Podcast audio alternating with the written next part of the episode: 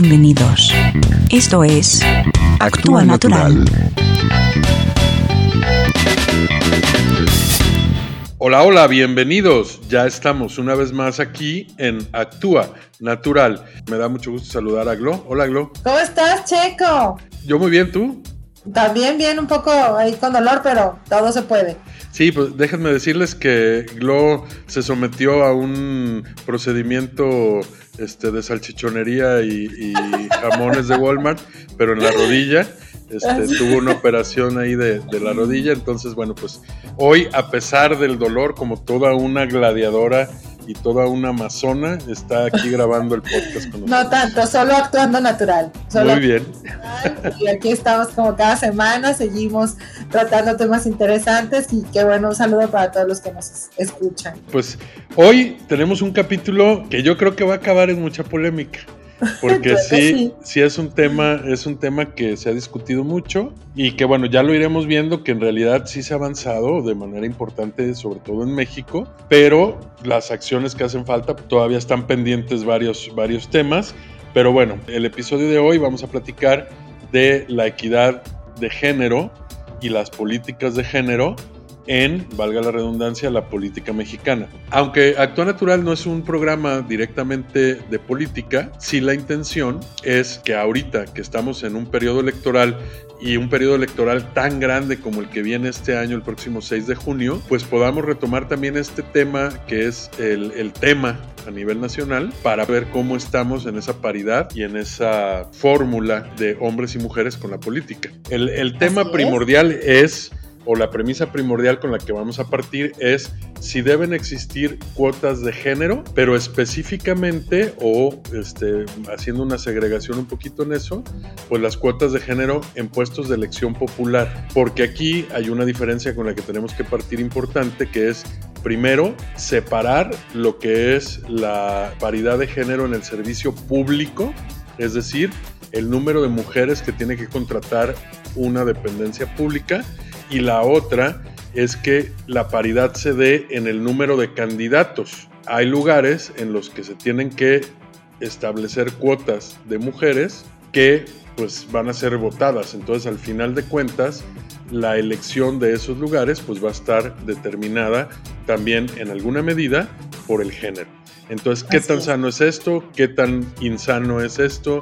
Cómo debemos transitar como, como sociedad en estos temas de paridad, si son buenos, no son buenos, y, bueno, ya lo iremos desmenuzando poco a poco en, el, en el resto del capítulo. Pues bueno, como, como parte inicial, pues me gustaría empezar con un poquito de la historia, Glo. ¿Cómo es que las mujeres se involucran en la participación política en el país? Pues eso empieza desde que les dieron el derecho al voto, ¿cierto? Es correcto. De hecho, empieza en 1916, cuando tres estados, Chiapas, Tabasco y Yucatán, se les reconoce precisamente la igualdad jurídica como ciudadanos para que la mujer pueda votar y al mismo tiempo, obviamente, ser elegida en puestos públicos de representación. Pero quiero que repitas, por favor, la fecha. 1916, siglo XX. Así es, apenas en el siglo XX. No, y déjame decirte que empezó muy al tiempo, muy parejo con Estados Unidos porque en Estados Unidos también más o menos por esas fechas empezó a hacer todo este movimiento sufragista femenino, pero este, híjole, la verdad es que da pena decirlo, pero primero se logró el voto cuando viene la, abolición de la esclavitud en Estados Unidos, que las personas afroamericanas tienen ya una calidad de ciudadanos pues evidentemente dentro de esa calidad de ciudadanos pues ya se les permitía votar. Y entonces empieza un movimiento femenino muy interesante porque dicen, oye, a los negros ya los dejaron votar y nosotras qué. Entonces está cañón, está cañón que se compare incluso con un tema racial y que además eso haya sido realmente el detonante del movimiento. O sea, el movimiento no era porque somos mujeres, el movimiento era porque los negros ya votan, ¿sí me explico? Claro, pero además, al igual que en el caso de los negros, que no se daba de hecho, cuando se les admitió que pudieran votar, también se les daba muchísimas dificultades y en México también ocurrió lo mismo que cuando las mujeres les decían sí, sí, vota, pero los maridos no les daban permiso, entonces no lo hacían, porque el, el argumento era, de todas maneras vas a votar por lo mismo que yo, porque pues, somos así pensamos esta familia. Pero no, no era solamente de la mujer, o sea, no era nada más, perdón, al revés, no era solamente del hombre, no era que el hombre dijera, vas a votar por este, era que también la mujer decía, yo no sé de eso, el que sabe es mi marido y entonces lo que él me diga es lo que voy a votar. Entonces, o sea, era, era cultural, era cultural, pero no era necesariamente, no era forzado necesariamente vamos por el hombre, sino que la misma mujer daba un paso al lado con esta, con esta cultura. Yo de pues, esas cosas no me ocupo, claro. Exactamente. Sí, yo, yo me encargo de mi casa, yo me encargo de, de mi familia, de la comida, etcétera y pues de eso yo no, yo no leo, porque ni siquiera el periódico, pues. Entonces no leía ni el periódico, entonces yo no sé del tema, pues yo voto por el que mi marido me diga. Ahora, esto está bien cañón, porque, y eso se ha notado mucho en las elecciones, tanto en las propias, lo hemos visto en las de Estados Unidos, etcétera, cómo es diferenciado el voto rural al voto urbano. Claro. Y en el caso del voto urbano, es decir, nosotros que estamos acostumbrados o que hemos vivido toda nuestra vida en una ciudad, nos resulta ilógico a veces este tipo de ideas. Pero hace, o sea, en, 1995, a mí me tocó oírlo de la propia voz de las mujeres, pero en zonas rurales. Yo hacía encuestas de opinión. fuimos juntos. Ah, sí es cierto, fuiste una vez, sí es cierto. Sí, fuimos juntos. Sí es cierto. Entonces, opinión política, aprendías un chorro con eso. Aprendías un chorro, pero sí estaba bien cañón que en pleno 1995, 1998, eh, una cosa así, todavía la misma gente te lo decía, las mismas mujeres te decían, no, yo no sé de eso, o incluso ni siquiera, claro, ni siquiera le podías hacer la encuesta. Porque para hacerle la encuesta política, o sea, de quién te gusta más para que sea presidente, tenían que pedirle permiso al esposo. Sí, y, te daban como, a mí me pasó y te decían eso, no, no, no preguntes eso, pero sí te daban la lista de las quejas políticas. Ay, alumbrado público y eso, pero no te querían contestar su posición política. Sí, sí, sí. Hasta que. Es enriquecedor, ahí vamos juntos en algún par de veces. Así es. Y, y bueno, este, digo, como dato curioso, este movimiento sufragista en Estados Unidos logra el voto, pero después, cuando ya van a empezar a elegirse o cuando ya quieren participar más las mujeres, el determinante de la participación era para cuidar a los maridos. O sea, era, los maridos son moralmente disolutos, es decir, se pueden ir con cualquiera y pueden hacer cualquier cosa y pueden emborracharse en cualquier momento, etcétera. Entonces nosotras vamos a influir en la política para que haga leyes morales que permitan que precisamente no haya estos desvaríos morales de los hombres. Entonces la realidad era la participación de las mujeres en política era con la intención de establecer normas morales. Y el dato curioso es que la ley de prohibición de Estados Unidos inicia por estos grupos de sufragistas y que no se emborrachen y lleguen tarde a casa. Y que no se vayan a un burdel y etcétera. O sea, era, era todo un movimiento moral. Incluso ya cerca de los 60 este, por ahí cuando empiezan las primeras cintas pornográficas ya como tal, donde empieza a, crecer la industria pornográfica, estos mismos grupos feministas empezaron a influir en política, pero con la intención de prohibir el porno, ¿no? Entonces, claro, claro. Al pues, final, históricamente ha sido la participación de las mujeres en la política, cosa que es vergonzante que eso ocurra. O sea, también sabes que el parental advisory de los discos es a raíz del movimiento de mujeres. Claro. O sea, las mujeres, ay, que no escuchen nuestros hijos, es como lo mismo, o sea, siendo la mamá sí, es, proteger la familia. exacto, mi familia, que no es que, que mi marido no se emborrache, que no hagan cosas, o sea, es como el mismo comportamiento de la mamá, pero en ámbitos políticos. Que se, ha dicho, que se ha dicho muchas veces, el machismo persiste no necesariamente por la acción o la imposición de los hombres. El machismo persiste porque también está incrustado en, la percepción social de las mujeres y ellas generalmente son las que lo perpetúa, porque ella muchas veces, o sobre todo digo, a lo mejor en generaciones anteriores, pero ellas eran las que educaban a los hombres. Pues. Ahí tengo algunas diferencias, pero sí, también tiene que ver con eso. O sea, las mujeres creen que está bien que eso está bien. que así como me dicen, así está bien. Pues sí, yo prefiero ser el, jefe de la casa cuando crezca, es el ejemplo a ser la sumisa de la casa. así es. Pero bueno, entonces en 1916 los yucatecos, Tabasco y Chiapas se deciden por ya dar esta igualdad electoral a la mujer, pero hasta 1947, es decir, hasta la mitad del siglo XX, el gobierno del presidente Miguel Alemán ya le reconoce a nivel nacional el derecho a votar y ser votada a las mujeres en los procesos municipales. Así es, todavía. Entonces, todavía ni siquiera llegábamos bien a la igualdad en este, en este derecho. Pero bueno, ya por lo menos en 1947 se hizo nacional, pero estamos hablando de hace 70 años o menos, o sea, la realidad es que es muy o sea, nuestras abuelas y algunas de nuestras madres mm, cuando no pudieron votar. Exacto. Y ya posteriormente, en 1953, el presidente Adolfo Ruiz Cortines pues ya expide la reforma a los artículos 34 y 115 de la Constitución que este, pues ya otorga plenitud de los derechos ciudadanos a la mujer mexicana. Y a partir de ahí es donde ya la mujer comienza una participación sustantiva en la política. Solo en el papel. Porque eso de que la por lo menos legalmente y eso, ajá, en la toma de decisiones y en el verdadero poder, son casos muy contados. Hoy, pues sí, hoy día por la ley, que es justo lo que vas a comentar, y hoy día encima ya a nivel mundial, eso del indicador, es un indicador de calidad democrática que un país tenga un equilibrio de participación de hombres y mujeres en las tomas de poder, en los puestos de poder. Así es. Bueno, ya en el año 2015, es decir, 65 años después de que empezaron a votar, pues ya las mujeres le dan la vuelta a la participación ciudadana. Según el estudio censal de participación ciudadana del INE, en las elecciones de 2015, las mujeres ya tienen un papel fundamental en la toma de decisiones porque votaron el 50.89% de mujeres contra un 42.95% de hombres, es decir, 8% más. Entonces, bueno, ya ahí le dan la vuelta solo, Es en el, solo en el ejercicio del voto y no en el ejercicio del poder. No en el ejercicio del poder necesariamente, pero en 2014 es cuando en México se hace ya una reforma política donde garantiza la igualdad, la igualdad sustantiva a partir de otorgar la posibilidad de que el 50% de las candidaturas sean ocupadas por mujeres, que ya empieza este movimiento ya más fuerte y viene en consecuencia por diversos organismos internacionales, viene en consecuencia de la firma también de tratados internacionales que como sabemos los tratados internacionales son equivalentes a la Constitución. Entonces, bueno, pues ya se empieza a aplicar de forma más importante porque en 2014 era más como una sugerencia. Así es.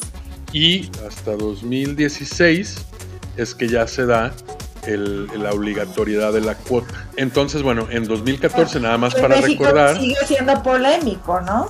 ¿Sigue siendo polémico qué? Esto de que, de que de realmente se dé la, esto de la igualdad de cuota, porque es una farsa. No, no, no, ya ahora sí se da, porque si no lo hacen, los partidos tienen consecuencias legales, porque en la, en la reforma de 2014, insisto, era más como una sugerencia. Entonces, si el partido no lo aceptaba, pues no pasaba nada. Pero en 2016, cuando se da esta otra, esta otra reforma a la, a la misma ley, entonces ya se establece la cuota de género y, sobre todo, y lo más importante, es que ya hay consecuencias legales para los partidos de no cumplir esa cuota.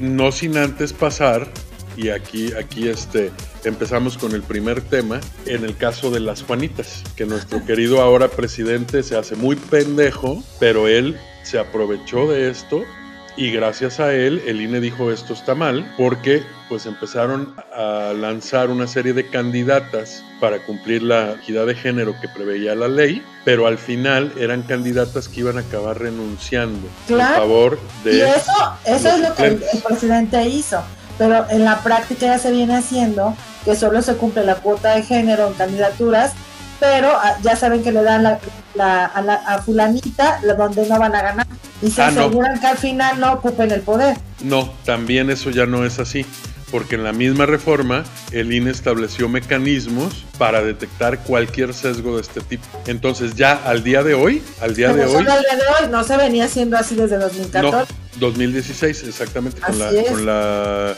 este, modificación después de la elección de 2014 es cuando cuando ya se empieza a hacer este, esta modificación y ya no se, ya no se da este supuesto, pues ya, ya está por lo menos el INE revisando este supuesto.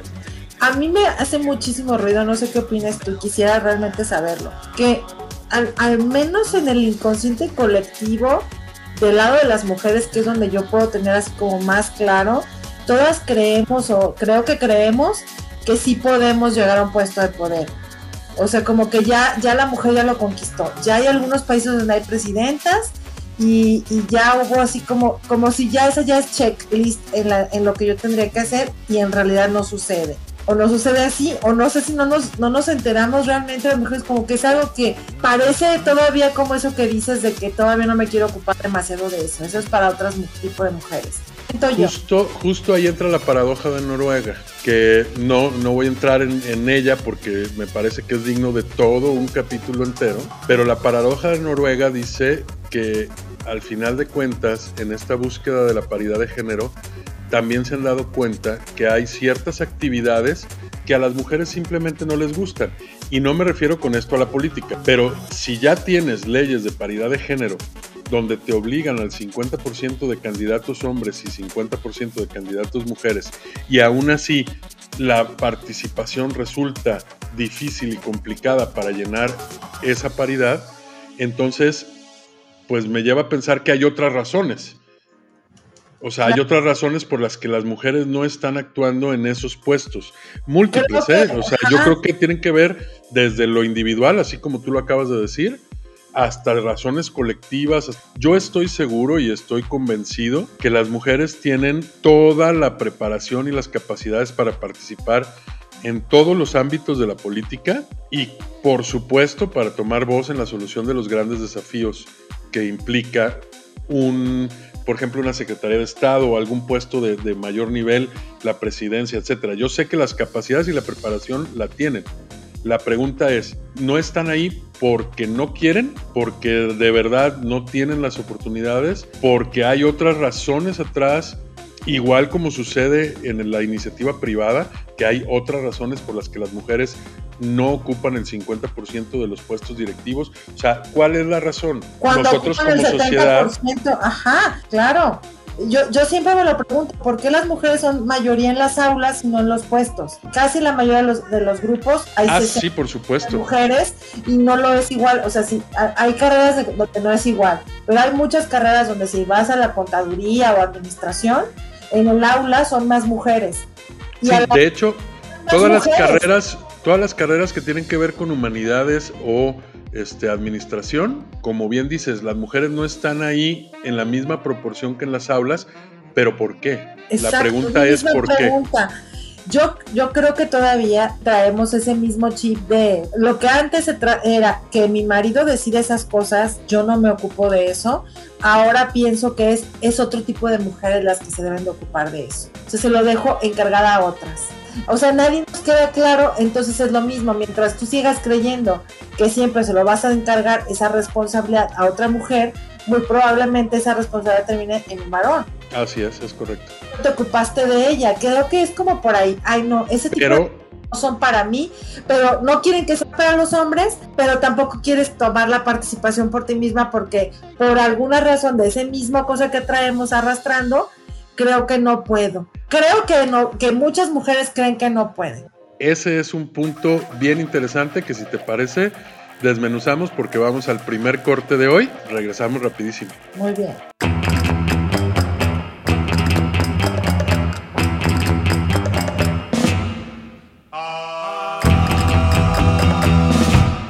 Y bueno, ya estamos de regreso después de este brevísimo corte y nos vamos a esta sección donde se despierta nuestra curiosidad. Vamos con el datazo.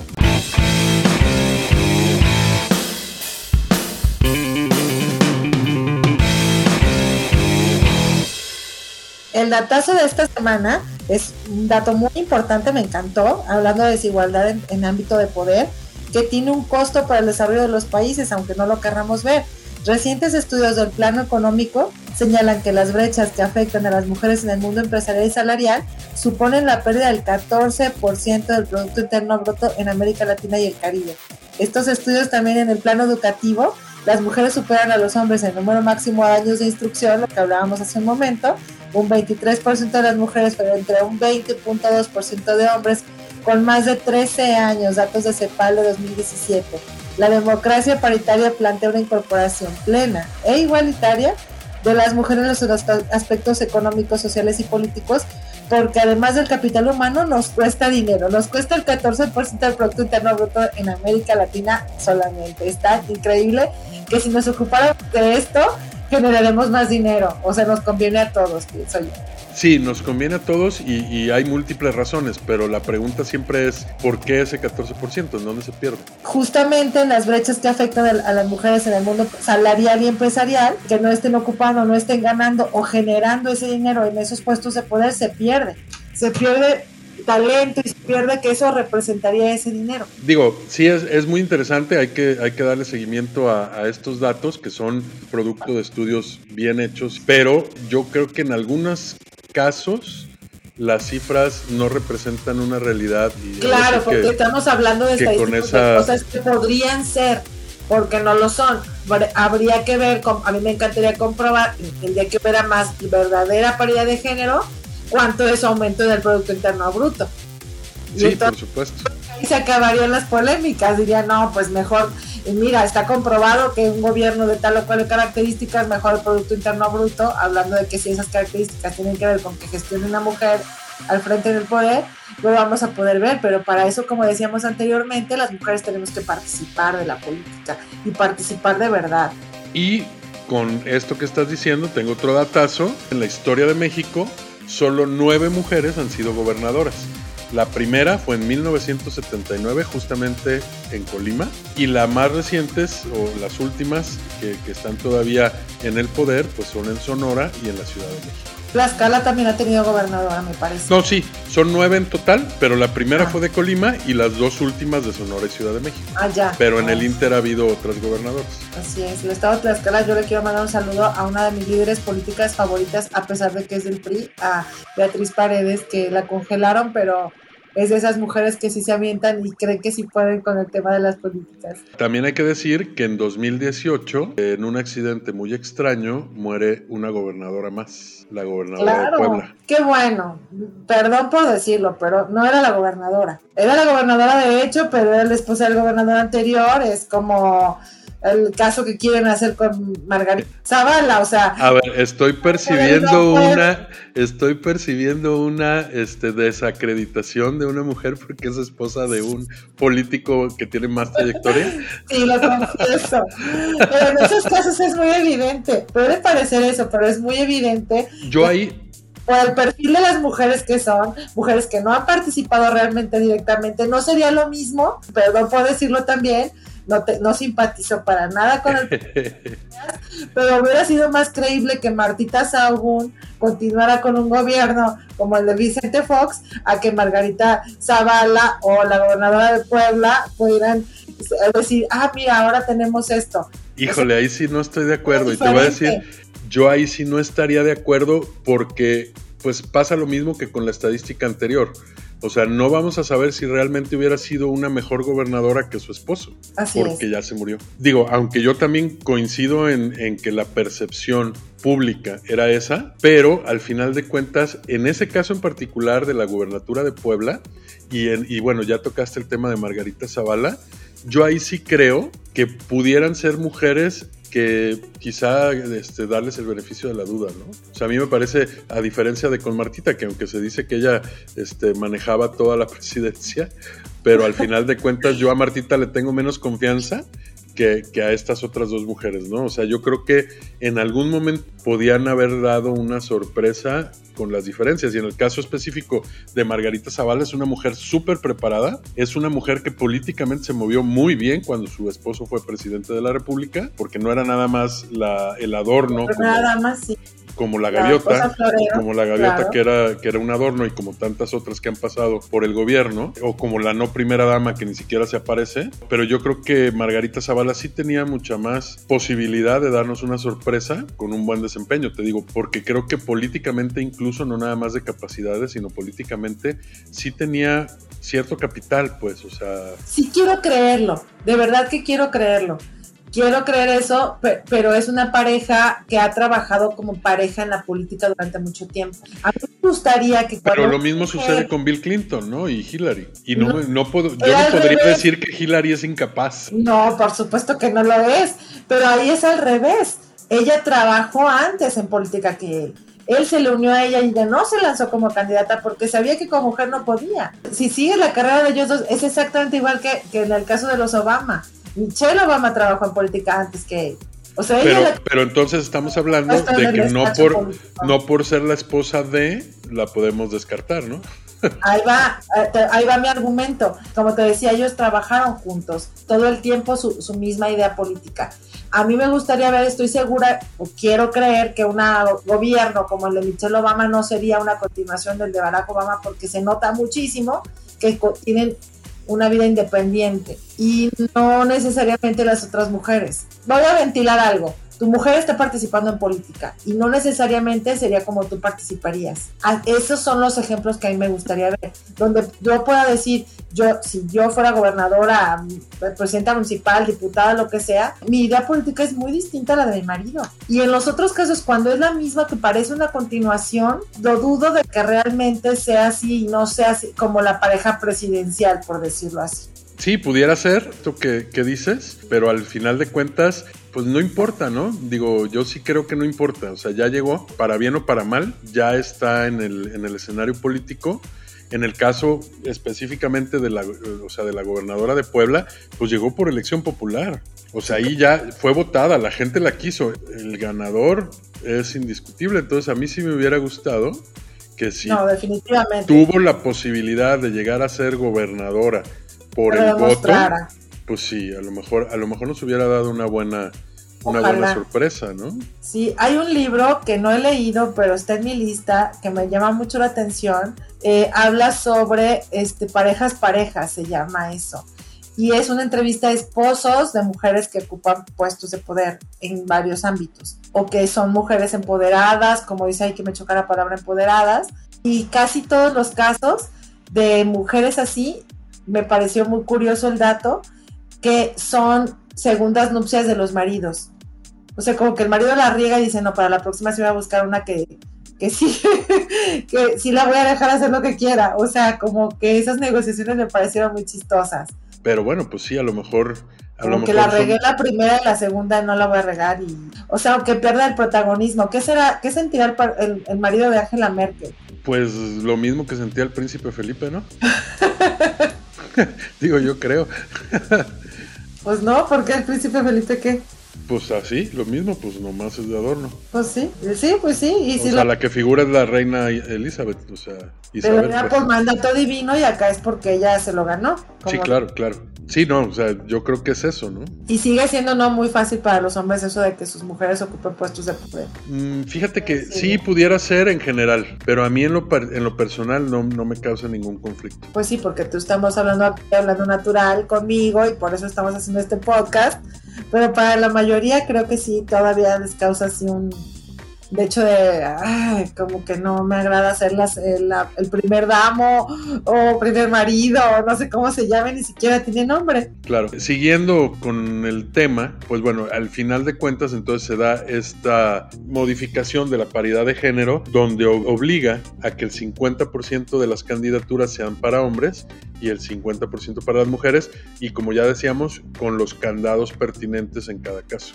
Y yo sí estoy de acuerdo. ¿Tú estás de acuerdo o no? Yo no estoy de acuerdo, porque a lo largo de la historia, la política nos ha obligado a los ciudadanos a votar por lo menos peor de la sociedad en política. Es decir, no votamos por el mejor, votamos por el menos peor. Y si a esto le sumas un candado de paridad de género, yo sí creo que en la elección popular no debería de existir, porque debería de un partido, un movimiento político y una sociedad tener al mejor candidato posible para dirigirlo. Y muchas veces ni los hombres son los mejores posibles, los que están postulados, pero tampoco a veces las mujeres. Y cuando esto sucede, no privilegias el potencial individual que pueda llevar realmente a un desarrollo de ese lugar, ya sea municipio, o país, sino que lo estás haciendo precisamente por una cuota. No me late la idea de que tenga yo que votar forzosamente por una mujer, aunque no me guste, nada más porque es mujer. Es que eh, la idea es que no,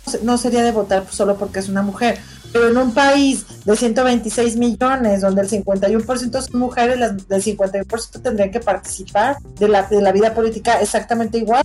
Sí, me, me, parece muy correcto, pero es exactamente lo mismo que si tú lo pusieras estas cuotas en otras actividades de la sociedad. Por ejemplo, hoy te operó un doctor hombre. Imagínate que te dijeran, bueno, pues este doctor no puede trabajar aquí porque ya se pasa de la cuota de género, entonces te va a operar esta doctora. No es la mejor, no es la que más experiencia tiene, no es la más capacitada para la operación, pero es mujer. Entonces, pues Te, toca, que a ti te opere una mujer, aunque no sea tan buena. Y lo mismo va a pasar con otras áreas, o sea, por supuesto. Entonces, eso es lo que no me late. Pero eso es que es como creer que no hay alguien igual, o sea, que no hay una mujer que tenga las mismas capacidades que ese hombre. No, porque no es así, porque eso sucedería si y solo si todas las mujeres y todos los hombres estuviéramos aglutinados en una sociedad perfectamente coartada y, ubicada en todos los sentidos. es decir, entiendo, pero no estoy de acuerdo. Si pudiéramos hacer una pirámide con toda la gente del país, sí estoy de acuerdo en esto que tú me estás diciendo. Va a haber doctoras muy buenas, pero a lo mejor, y con este ejemplo que yo te pongo, a lo mejor las mejores doctoras para operación de rodilla, una vive en Sonora, otra vive en Ciudad de México, otra vive en Yucatán, otra vive en Chihuahua, pero en Guadalajara no es la mejor. En ah, Guadalajara el mejor es un ciudadano. El, en Guadalajara el mejor doctor es un buen hombre. Ya lo sé, pero la libertad de elegir no es, no puede ni es una libertad absoluta de elegir al argumento de libertad de presentación, porque también hay legisladores hoy o, este, también se han puesto límites porque el que viva aquí, eh, o sea, ya existe que, que, tengas tu lugar de residencia, de nacimiento, que la ley de 3 de 3, o sea, ya te pone otros límites. y, y, eso, tampoco te garantiza que sea el mejor. Entonces, independiente, eso, eso a mí se me hace que es como mezclar otros temas. Si hay una cuota, debe de ser porque somos la mitad más uno. Y en segundo lugar, sí, hay, sí debe haber mujeres con esas capacidades y así debería de ser. ¿Cómo que de la 51% de la población no puedas encontrar a alguien igual de capacitado? El problema es porque tampoco los hombres que ocupan los, los puestos. Claro, fue lo, fue lo que yo me refería. Pero el problema es que ese 51% haces tu pirámide, como te decía yo, y de ese 51% la gente más preparada que podría llevar a mejores términos una administración política, pues no está interesada. Entonces tienes que ir al siguiente nivel. te tienes que ir al siguiente nivel, gente menos capacitada, pero que es honesta, por ejemplo. Pero tampoco está interesada en, en participar en la política. Y te vas al siguiente nivel y te vas al siguiente nivel. El caso es que en la política, como decía al principio, tenemos, y digo, a lo mejor está mal el generalizar, pero la mayoría puede no ser gente que tú tendrías como amigo por múltiples razones, pero aparte de que sería gente que no tendrías como amigo, aparte te obligan a que sea hombre o que sea mujer, cualquiera de las dos. Entonces puede haber una candidata fabulosa, pero no puede participar porque la cuota de género en ese lugar no le permite, porque en ese lugar decidieron dársela a un hombre. Y hay otra cuota de género en otro lado donde es al revés y ahí es donde ya no funciona tan bien este tipo de políticas desde mi perspectiva. ¿Sabes? Porque yo sí pienso que sí funciona, pero y, creo yo que puedo llegar al meollo de por qué algunas mujeres no lo eligen o deciden no participar y por eso no puede, no hay tantas que puedan ser las mejores o en igualdad. Tiene que ver con que para las mujeres sigue siendo un duplicar cosas, porque para que yo participe y sea, ocupe un puesto de poder, necesito sacrificar parte de mi vida familiar que el marido no ocupa, o sea, la contraparte no ocupa. Tiene que ser equilibrado en que también ¿Por qué nos ocupamos de hacer leyes para que las mujeres tomen puestos de poder y no hacemos leyes también para que los maridos ocupen, o los, yo digo los maridos o los hombres en general, o sea, la contraparte también ocupe otros puestos que naturalmente habían sido femeninos? Si quieres, vamos a, hacer una pequeña pausa y regresamos después del corte, ¿te parece? Muy bien, volvemos. Rapidísimo.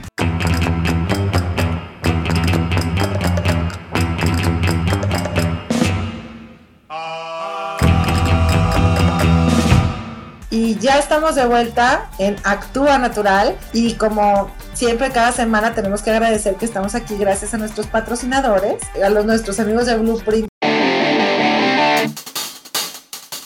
Tengo que contarte que esta semana ya les mandamos ahí un par de clientes, platicamos con unos par de nuevos jóvenes millennials que inician su vida de pareja y la problemática que significa amueblar tu primera casa, de así, de como a vivir con mi novia. Está cañón, ¿eh? Que, tenga buen gusto, que sea de algo no así, lo súper tradicional, o que dé vida a tu espacio y que lo que está de buen diseño, de buena imagen, que realmente te gusta, está o carísimo o totalmente chafísima o todos iguales. O sea que no, y, y hay un problema que es los, los muebles de materiales aglomerados y todo esto, MDFs, que pues la verdad es que te van a durar 4 o 5 años en buen estado si bien te va y después se van a hacer horribles. Lo sabía, pero no así de cuando les mencioné el caso de nuestros amigos de Blueprint, que además de que te lo hacen un buen diseño, que le puedes poner una, darles, mira, si lo quiero, medio diseño, medio una foto, esta es mi idea, o incluso, este es mi espacio, inspírense, que era una realmente problemática, o sea, hasta los artículos decorativos, son así como no puedo encontrar algo a mi gusto, ya les dimos los datos de nuestros amigos de Blueprint, para todos los que estén pasando por eso, mi lámpara, mi escritorio, mi silla, la credenza, hablen con ellos, de verdad. Porque aparte, esto es lo padre, ya lo comentábamos en otros episodios, ellos pueden con una fotografía hacerte el diseño que tú quieres, entonces está padre, está padre. O decirles, no mira, no sé llegar a este espacio, no sé si es esto una credencia o necesito una... Unas repisas o una mesa batible. De hecho, eso les dije, yo creo que esto es una mesa batible porque puede ser para trabajo o que la guardes para... Y ya les dije, habla con ellos, así que los que estén pasando por lo mismo, a nuestros amigos de Blueprint en Facebook o en Instagram como Blueprint Design y seguramente ellos nos van a poder ayudar. Búsquenlos y gracias a Blueprint por acompañarnos en Actúa Natural. Gracias Blueprint, así como nuestros amigos de Blueprint, pues otro de los patrocinadores que han confiado en nosotros pues es Cronopio Creativo.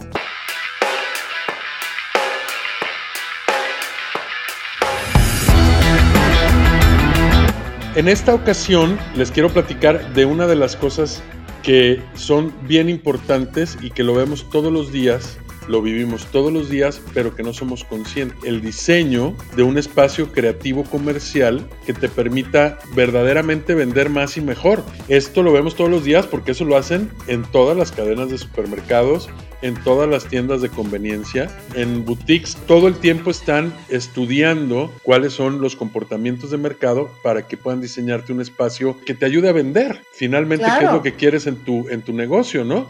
Entonces, muchos negocios contratan a alguien como un arquitecto que te diseñe el espacio, espacio estético, pero no necesariamente en función de que venda. Y que esté acomodado un anaquel, que la fácil circulación, algo tan sencillo como que si la caja te recibe al entrar a la tienda, la iluminación. Te recuerda que tienes que pagar, ¿no? La caja ponla ya un poquito más atrás, que la iluminación pueda hacer que parezca tu negocio más sucio o menos sucio, o que te quieras ir rápido o que te quedes. Muchas de esas cosas y eso hacen perfectamente nuestros amigos de Cronopio Creativo. Y además, pues podemos pensar que esto lo hacen las grandes empresas porque gastan toneladas de dinero en esto, pero bueno, no necesariamente. La ventaja también de Cronopio es que ellos conocen tu marca, se apropian de esa idea y a partir de ahí te empiezan a hacer sugerencias y pues no tiene que ser de las perlas de la Virgen para que lo logres en tu negocio, ¿no? Ellos van a encontrar un mecanismo de acuerdo a tu presupuesto, pero aparte que sea alcanzable, o sea, que, que tu mismo negocio lo pueda alcanzar para que entonces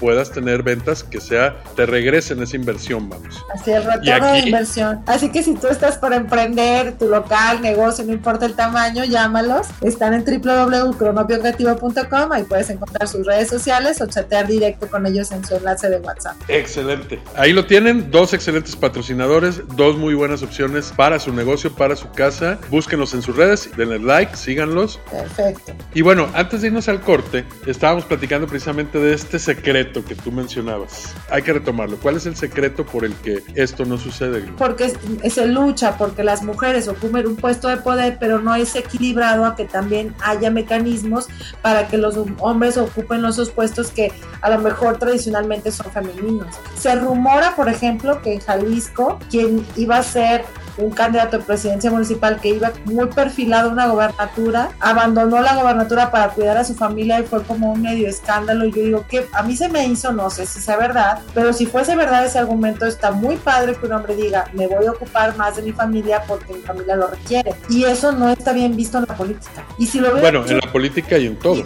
porque al final, al final esta premisa que tú estás planteando, otra vez la podemos extrapolar a la iniciativa privada. Claro, así es. En todos los casos no hay permisos para que los papás puedan ir a los festivales, a la junta escolar, por eso vemos más mujeres ahí, porque no trabajamos porque esos mecanismos en igualdad. A mí me parece que incluida esas, estas políticas de, de equidad de género en la participación política, es una de las trampas del empowerment que vuelvo a decir, me choca la palabra esta. Prefiero el empowerment en inglés que el empoderamiento, sigue como. Ah, sí, sí, sí, suena, menos me, Me choca la palabra, me choca la palabra y también creo que es una trampa, porque eso de que te digan que estás empoderada no te libera de que ahora, ah, encima de que ahora tengo que ser ama de casa, cuidar a mis hijos y, y ser perfecta, ahora tengo que trabajar y ser súper mujer empoderada como le dicen a Alejandro Fernández, de este, vendo, vendo Mary Kay y hago y soy, y de nada me puedo equivocar, y sigue siendo individualista y no colectivo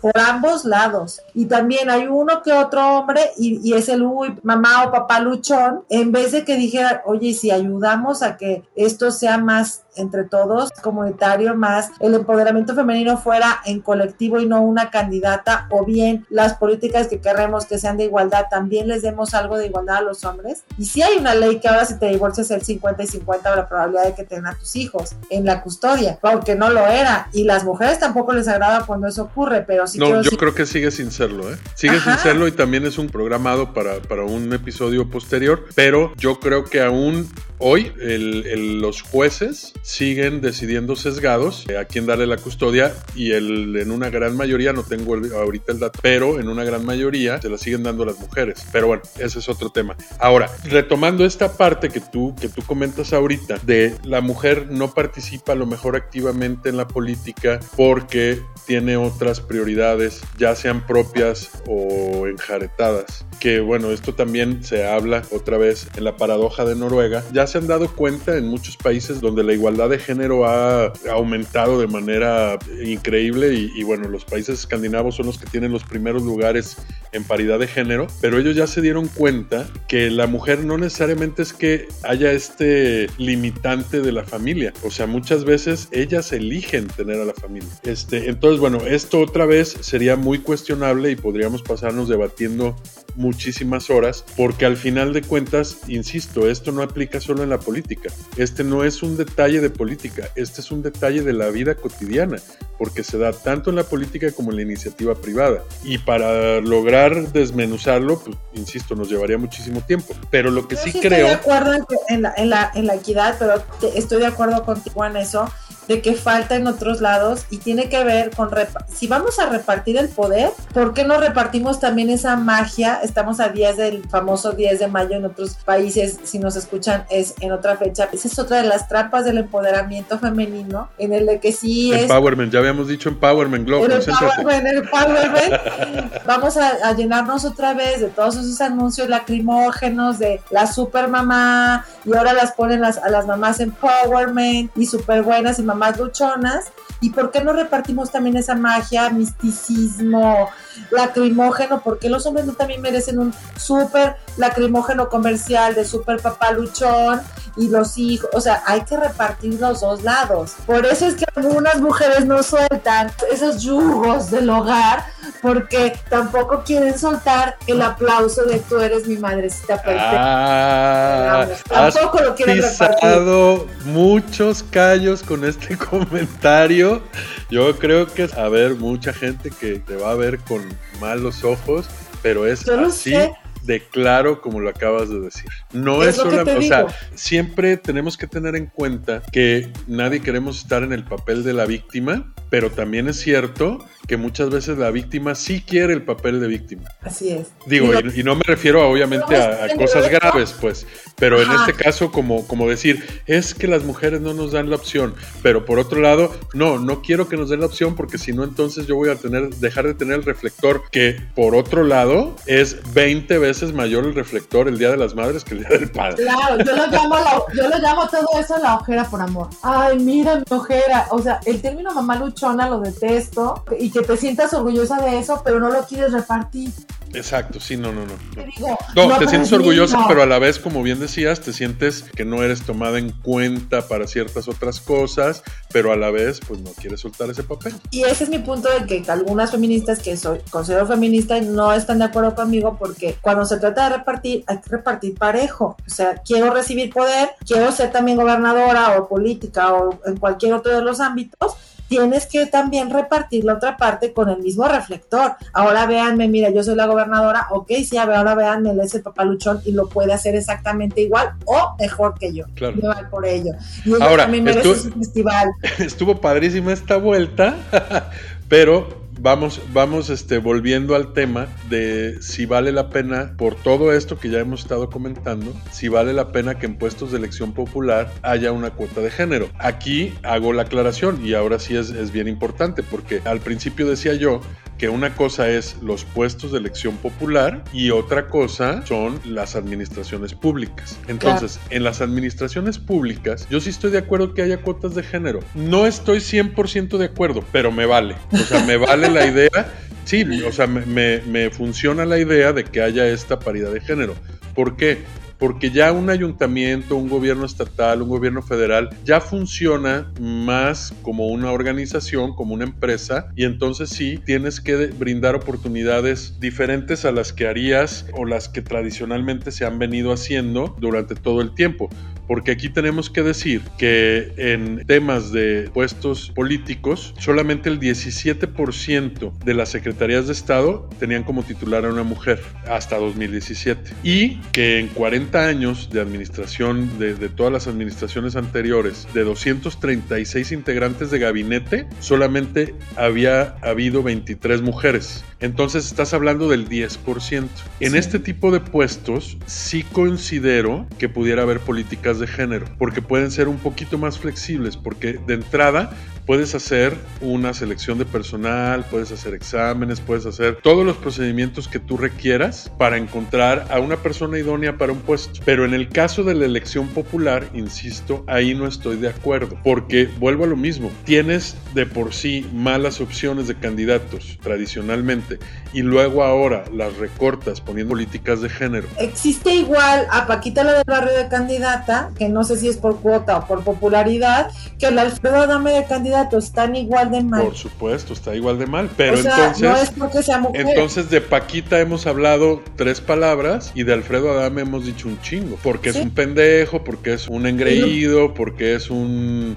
No, puede nadie creer que vaya a hacer un buen trabajo. Todo el mundo puede decir hasta ahí. No creo que vaya a ser un buen trabajo, pero se acabó. Esto ya también va a depender de la elección de la gente. Claro. Cosa distinta, por ejemplo, cuando pusieron a Carmen Salinas de diputada. Pues a Carmen Salinas la pusieron por porque le debían algo y la pusieron de plurinominal. En los plurinominales, bueno, ahí sí no podemos elegir nadie a quién van a poner. Y si quieren poner a Paquita o a Carmen Salinas o a Dame o a Sergio Mayer, pues es la misma chingadera, o sea, no, no podemos hacer nada. Pero si yo voy a elegir a un candidato, a mí no me parece que sea un mundo adecuado en el que tengo que votar por una mujer, aunque no sea la mejor. O por un hombre que tampoco el mejor, porque el problema de las cuotas es que funcionan igual para los dos lados. En un lado voy a tener que elegir a una mujer, aunque no sea lo mejor, pero en otra alguien va a tener que escoger a un hombre, aunque no sea el mejor, porque las cuotas ya están dadas. Entonces el tema de las cuotas resulta cuestionable cuando no genera un beneficio real y sin embargo sí puede ocasionar un daño real. Pero tiene que haber políticas, al menos momentáneamente, mientras equipara y entonces dejarles oportunidad de que pueda demostrar que puede ser mejor. Es que ya no existe un rezago de jure. El rezago de jure es la expresión que se utiliza para hablar sobre eh, que la ley sea equitativa e igualitaria. Ahorita puede llegar cualquier mujer que se lo proponga a cualquier puesto de elección popular. Y tiene el artículo 41 de la, de la Constitución lo mandata. O sea, eso no lo podemos brincar. El problema, y, digo, el Estado evidentemente debe asegurar que las mujeres y los hombres tengan los mismos derechos y obligaciones laborales, políticas, de salud, etcétera. Así es. Y eso ahorita lo tenemos ya. Pero en la práctica es más difícil llegar, entonces este tipo de políticas ayuda a que se facilite un poco el camino para las que sí quieran y sí sean buenas. Lo malo es que no es así en la práctica. Lo malo es que las que sí son buenas y si quieren llegan y las que no son buenas y están por cuota llegan. Ese es el problema. Pues el problema es que tú acabas de decir un ejemplo bien claro. Beatriz Paredes. Presidente. ¿Cómo? Pero tienes el puesto del presidente y tampoco es el mejor y llegó. Ah, no, bueno.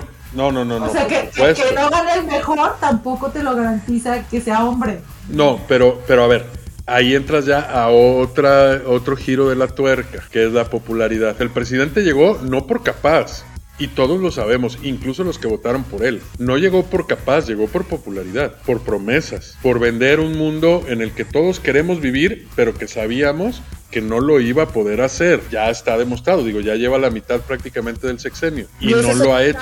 Porque se anunció en esa popularidad que iba a tener como nunca participación de mujeres, incluso en el caso de Olga Sánchez Florero. Exacto, como secretaria de gobernación y la verdad es que al leer quiénes eran, podían tener, al menos en currículum, podían parecer que iban a ocupar esos puestos de una manera muy eficiente, igual o mejor que cualquiera en ese puesto, pero resulta que a la hora de la hora se comportaron como las mamás de, de hace 50 años a obedecer al que está al mando.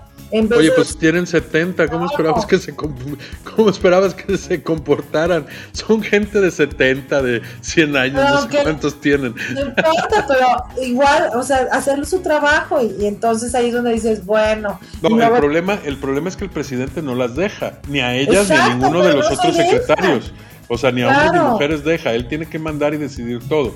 Pero ese es punto y aparte. Digo, y, y yo ahí me parece un poquito flojo el argumento de que haya gente que haya votado porque iba a haber mujeres en el gabinete, o sea, como para llevarlo a ganar la presidencia. O sea, ganó la presidencia, insisto, por popularidad. Y algunas mujeres seguramente vieron esto que tú estás viendo. Pero de entrada, de todas las mujeres que yo conozco, nadie, nadie, absolutamente nadie me hizo una referencia así. Voy a votar por López Obrador porque tiene mujeres en su gabinete.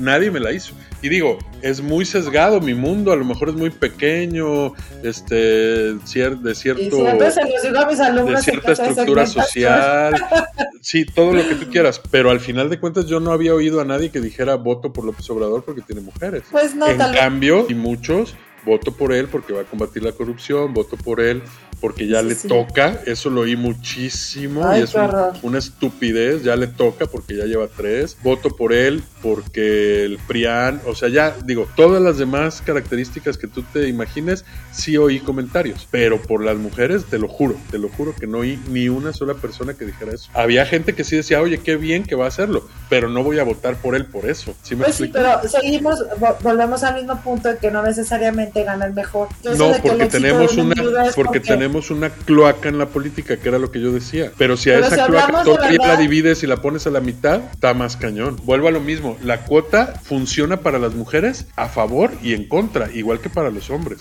Porque hay un municipio donde una mujer pudiera ser muy buena opción, pero por cuota el partido decidió que ese municipio iba a ser para un hombre y entonces acabamos votando por alguien de la cloaca, un sapo más de la cloaca, en vez de haber votado por una mujer que hubiera valido la pena. Y al revés, también Pero eso no ocurre, no se, no, no se eligen a los candidatos porque sean el mejor, eso, eso no, se, no ocurre y tampoco se representa, o sea, no nos representa. No, claro, pero ahí está. Y eso va a suceder, es un movimiento a nivel mundial. El problema es que no lo vas a cambiar, pero entonces, ¿qué tenemos que hacer para que sí cambie esto? Porque como país no podemos seguirnos permitiendo tener sapos de la cloaca, ni hombres ni mujeres. Necesitamos gente que verdaderamente sea más capaz. Cada vez más polarizado y yo creo ya, ya hablando en términos políticos, independientemente de que sean hombres o mujeres, necesitamos cambiar la forma de la política. Les tocan los Exacto, exacto. La forma de ser política está mal. La cuota no funciona o sí. Ya nadie, a nivel mundial, pienso que es así, cada vez más global. Los movimientos que se están haciendo globales, organizados por civiles, ya pocos tienen líderes, ya no vamos a ver esos oradores de Martin Luther King,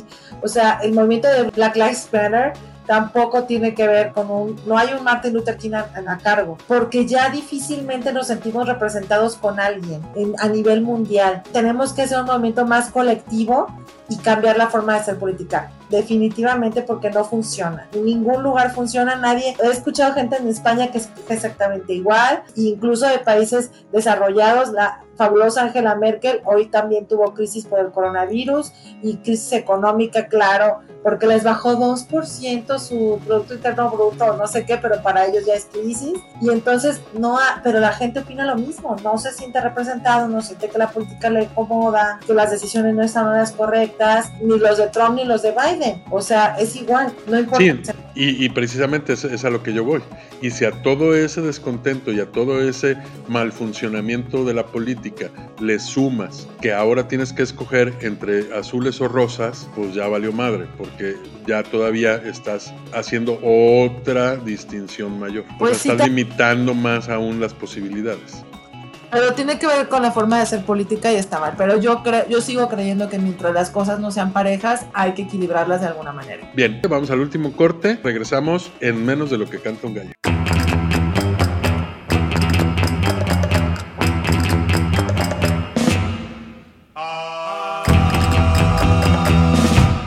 Y bueno, ya estamos de regreso después de este último corte del episodio de hoy y vamos con el notición.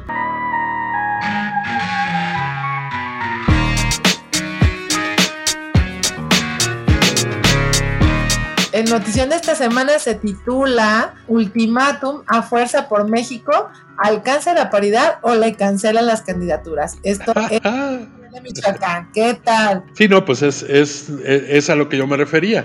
Al final de cuentas, ya la ley sí los obliga. Sí, los obliga, ya no se pueden hacer tontos. Pero bueno, ahora, todos estos partidos satélites este, como Fuerza por México, como Encuentro Solidario, etcétera, pues la verdad es que no tendrían que existir y estamos gastando un dineral en hacer cumplir políticas porque ellos mismos pues no lo quieren hacer. O sea, yo, la verdad es que dicen que piensa mal y acertarás. Yo creo que todo este tipo de cosas también lo hacen adrede para distraer a la autoridad de otras cosas que están pasando. Porque si el Tribunal Electoral tiene que estar preocupándose por este tipo de situaciones, pues seguramente va a dejar otras atrás.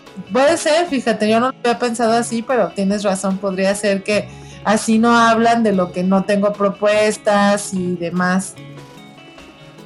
Pero dice aquí que ante, el vacío legal para sancionar el incumplimiento del principio de paridad, la consejera Gutiérrez propuso que se haga un sorteo para que de manera aleatoria se determine las cuales se cancelarán. No lo puedo.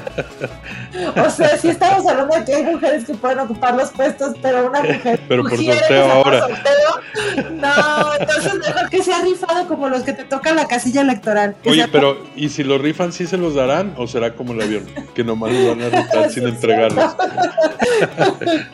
Pero bueno, nuestro país no era así. Ya tuvimos una, bueno, vamos a comentarlo, una candidata a la presidencia indígena que quien preside es solamente quien preside y no quien gobierna. En muchos de los gobiernos indígenas sí puede ser hombre o mujer de la manera misma y manera porque es solamente preside, no gobierna. O sea, gobierna la comunidad y esa persona es la encargada de ejecutar, que se supondría que en leyes así es. El ejecutivo debería de ejecutar y el gobierno se supondría que tendría que ser por representación el pueblo y no funciona así. Por eso digo que el, problema está también en la forma de hacer política. Pero sí yo creo que las mujeres al ocupar esos puestos puedes que sean una punta de lanza para cambiar las formas y la toma de decisiones, porque definitivamente sí tomamos decisiones diferentes, porque hemos venido, por supuesto. porque seamos mujeres, porque nacimos, ay, son más sentimentales, son menos... No, no, no, no, eso es una tontería. Así.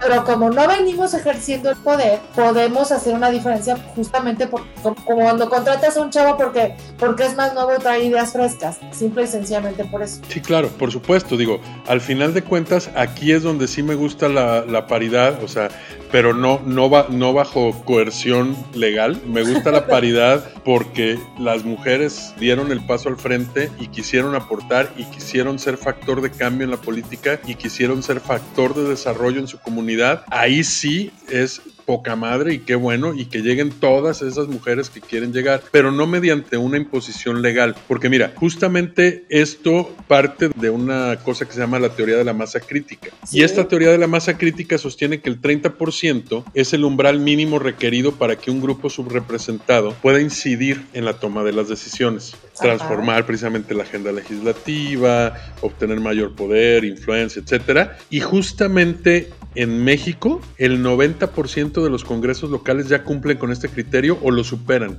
Y estas son cifras de la ONU Mujeres.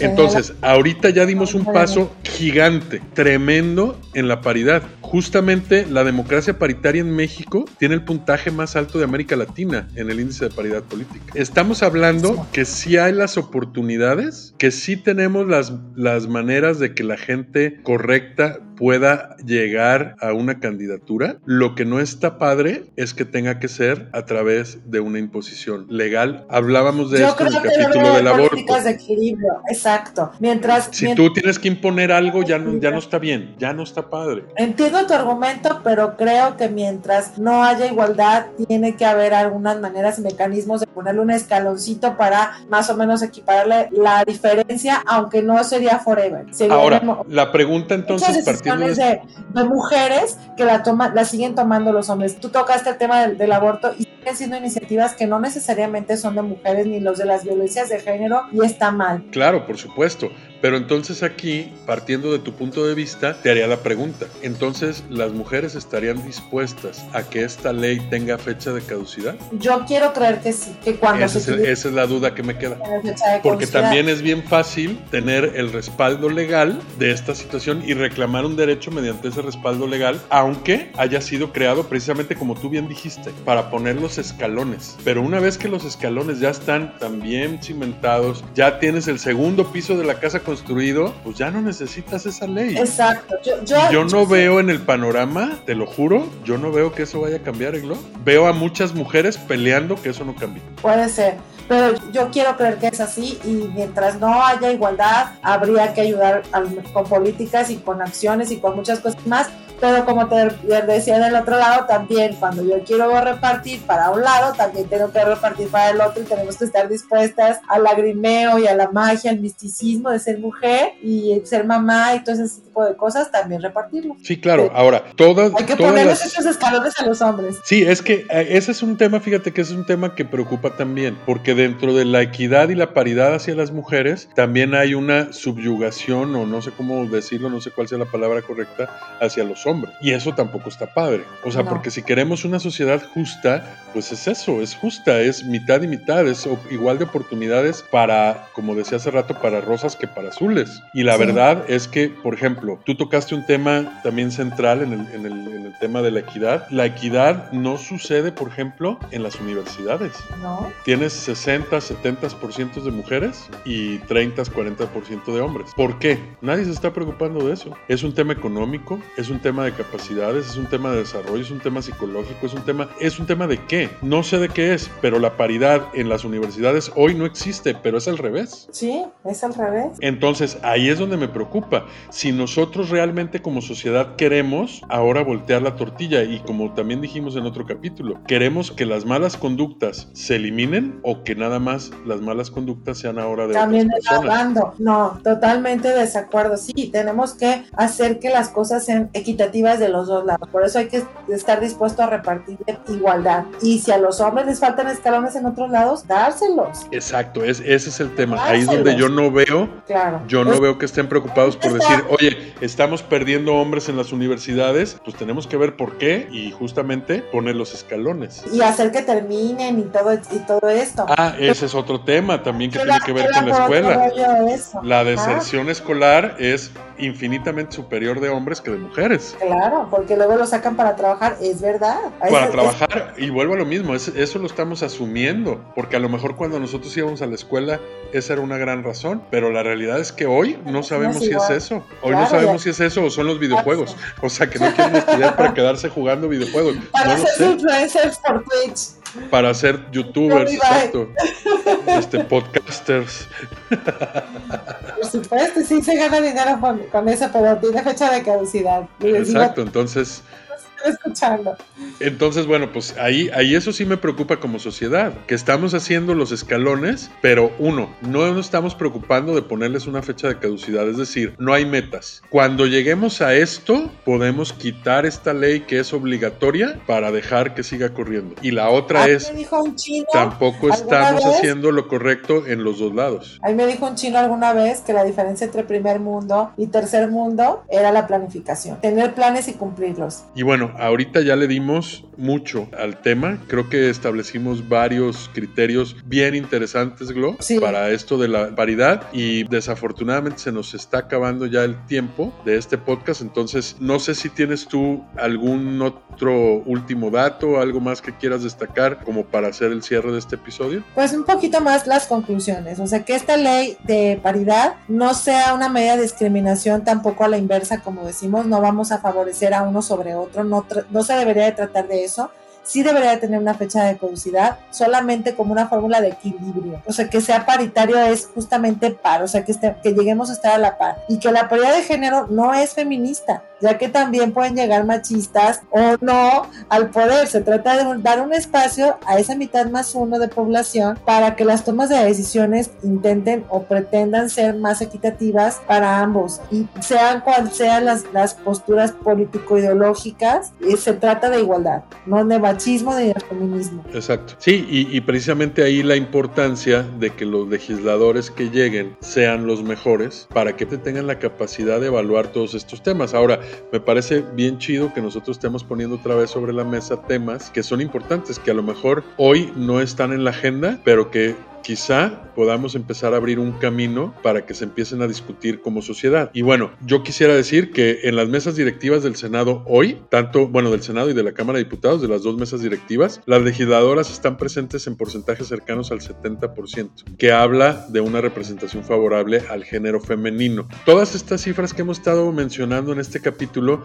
son estudios que se hicieron hasta antes de 2018. Vamos a ver cómo ha cambiado de 2018 y 2021 para estos argumentos de la paridad de género, porque además yo, hay, hay una parte que a mí me lastima como hombre, que yo me doy cuenta que durante las campañas electorales del de 2018, pero en especial en estas campañas electorales de 2021, los partidos políticos dentro de todo su cinismo y lo descarados que pueden ser, están utilizando hoy a las mujeres como una clientela cautiva, como beneficiarias de servicios de programas gubernamentales y están tratando de llegar por ese lado, pero de una manera tan mal planeada, tan mal ejecutada, tan vil, que a mí me lastima estar viendo eso y me lastima que haya gente, que haya mujeres que las estén comprando. En las políticas de las candidatas mujeres están hablando justamente del empowerment a la mujer, de brindar oportunidades de desarrollo económico y están hablando de créditos para que puedan comprar un horno para hacer pasteles, para que puedan poner un negocio de ropa, ajá, un negocio de ropa o textil, o sea, con todos los mismos estereotipos les están queriendo vender la idea de una propuesta. cuando los créditos deberían de ser abiertos. Sí. Acá en Puerto Vallarta tenemos al partido que está actualmente en el poder, que es Movimiento Ciudadano, que lanza una candidata mujer a la alcaldía con el mismo argumento, ¿eh? de decir, si es Vallarta, sí tiene una necesidad grave de que es el municipio a nivel nacional con mayor número de madres solteras. Pero en lugar de decir vamos a cambiar esto, es darles así, vamos a darles dinero, vamos, o sea, eh, a fin de cuentas es dinero, o sea, apoyos de cualquier tipo, vamos a apoyar a las mamás solteras como nunca se han apoyado. Como nunca se han apoyado y como ahora también el gobierno federal elimina estancias infantiles y elimina los centros de, de resguardo para la violencia. claro, pero a ti que te dices que te duele eso como hombre, a mí me duele como mujer que a una mujer les prometa cosas a las mamás solteras para que sigan mamás solteras, en vez de que yo diga, vamos a cambiar esto para que no tengas que ser mamá soltera. No, y te voy a decir una cosa, escuché el otro día por casualidad en YouTube el discurso político de una candidata a la, pues no, no es presidencia municipal, allá se llama de otra manera, pero de Madrid en España, y es lo mismo, ¿eh? es la misma, es, el mismo discurso. Es a nivel mundial. Y bueno, la única que es ahí un poco diferente, no comulgo con sus ideas políticas del todo, casi de nada, de Cristina Kirchner en Argentina, pero ahí sí ella, si bien fue un gobierno continuado donde su marido, ella es la figura política. Y ahí no les habla de prometerles cosas, si bien habló del aborto y la ley del aborto estuvo ahí un poco ya detrás, pero no, no es ese de que las vamos a apoyar a las mujeres en esto. O sea, ella sí ejerce la política de una forma diferente, eso lo vamos a darle ese mérito. Y hoy en día es realmente la que gobierna haciendo del títer al presidente que es hombre. Hay caso correcto, pero es lo mismo que hacer. Y volvemos a lo mismo, entonces está bien porque ahora es mujer. no, hace políticas como hombres, entonces volvemos a lo mismo. Si bien no es te apoyo a las mujeres para que siga siendo madre abnegada, cuando se empodera y hace, hace lo mismo que los hombres. Entonces habría que cambiar las formas de ser política y ojalá que la cuota no fuera necesaria y las mujeres tuviéramos más ganas de participar en serio. Voy a dejar este pensamiento en el aire ya como cierre mío. Entonces no será que el poder, como lo dijo Maquiavelo, el problema es como especie humana y no como género. Puede ser. Entonces estamos en problemas cuando ponemos leyes de paridades de género 50-50 bajo estas circunstancias. ¿Qué te parece si dejamos esa pregunta para nuestros oyentes? Tu natural no se trata ni de machismo ni de feminismo. En este es el primer que estamos totalmente en desacuerdo. Estuvimos de acuerdo en muchas cosas, pero justo Checo no está de acuerdo con la ley de paridad de género. Yo sí, por funciona como un escalón, pero no por eso no podemos discutir y hablar de estos temas y ponerlos en, se los ponemos en la mesa de cada uno de nuestros, oyentes y que nos opinen si estás de acuerdo, en desacuerdo en este tema y ahí están las redes sociales para comentarnos. Me parece perfecto. Pues con eso los dejamos. Este, coméntenos en las redes, búsquenos en Facebook, en Twitter, en Instagram. Ah, y por cierto, ya estamos en todas las plataformas de podcast, Glo. Ya estamos en Amazon Podcast, ya estamos en iTunes, ya estamos en Google Podcast, ya estamos en Spotify, ya estamos en todas las plataformas. No hay pretextos. no hay pretexto. Y lo que sí les decimos es que en Actúa Natural, en Anchor, ahí nos pueden dejar también mensajes de voz. Entonces, si nos ah, dejan un mensaje de voz, digo, porque les da flojera escribir o porque se les hace más práctico, también digo, si nos dejan un mensaje de voz que sea interesante, respetuoso y que aporte al tema, pues también los vamos a ir subiendo. ¿Qué les, qué les parece? Así es, todos sus comentarios son bienvenidos y los podemos ir subiendo los invitamos a que sigan actuando natural junto con nosotros. Pues perfecto. Una semana más en donde justo ahí yo también este, voy a diferir contigo porque no tenemos que estar de acuerdo en todo, pero lo que sí me queda claro es que podemos hablarlo, podemos contrastar las posturas y podemos despedirnos y seguir tan a gusto como antes, pero generando un debate positivo para el desarrollo de nuestra sociedad. Me encanta eso. Perfecto. Gracias por acompañarnos esta semana y nos esperamos la próxima semana en Actúa Natural. Gracias, Glo. Nos escuchamos pronto. Gracias, Checo.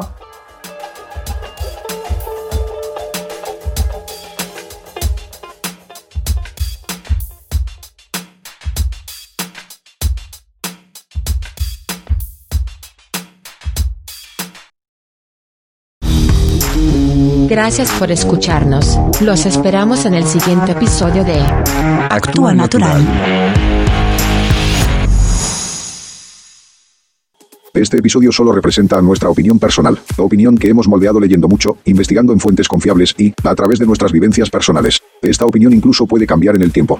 Por todo esto, sé crítica o crítico y forma tu propia opinión. Nosotros ponemos el tema. La interpretación de estas ideas es tu responsabilidad. Esta fue una producción de Good Boy.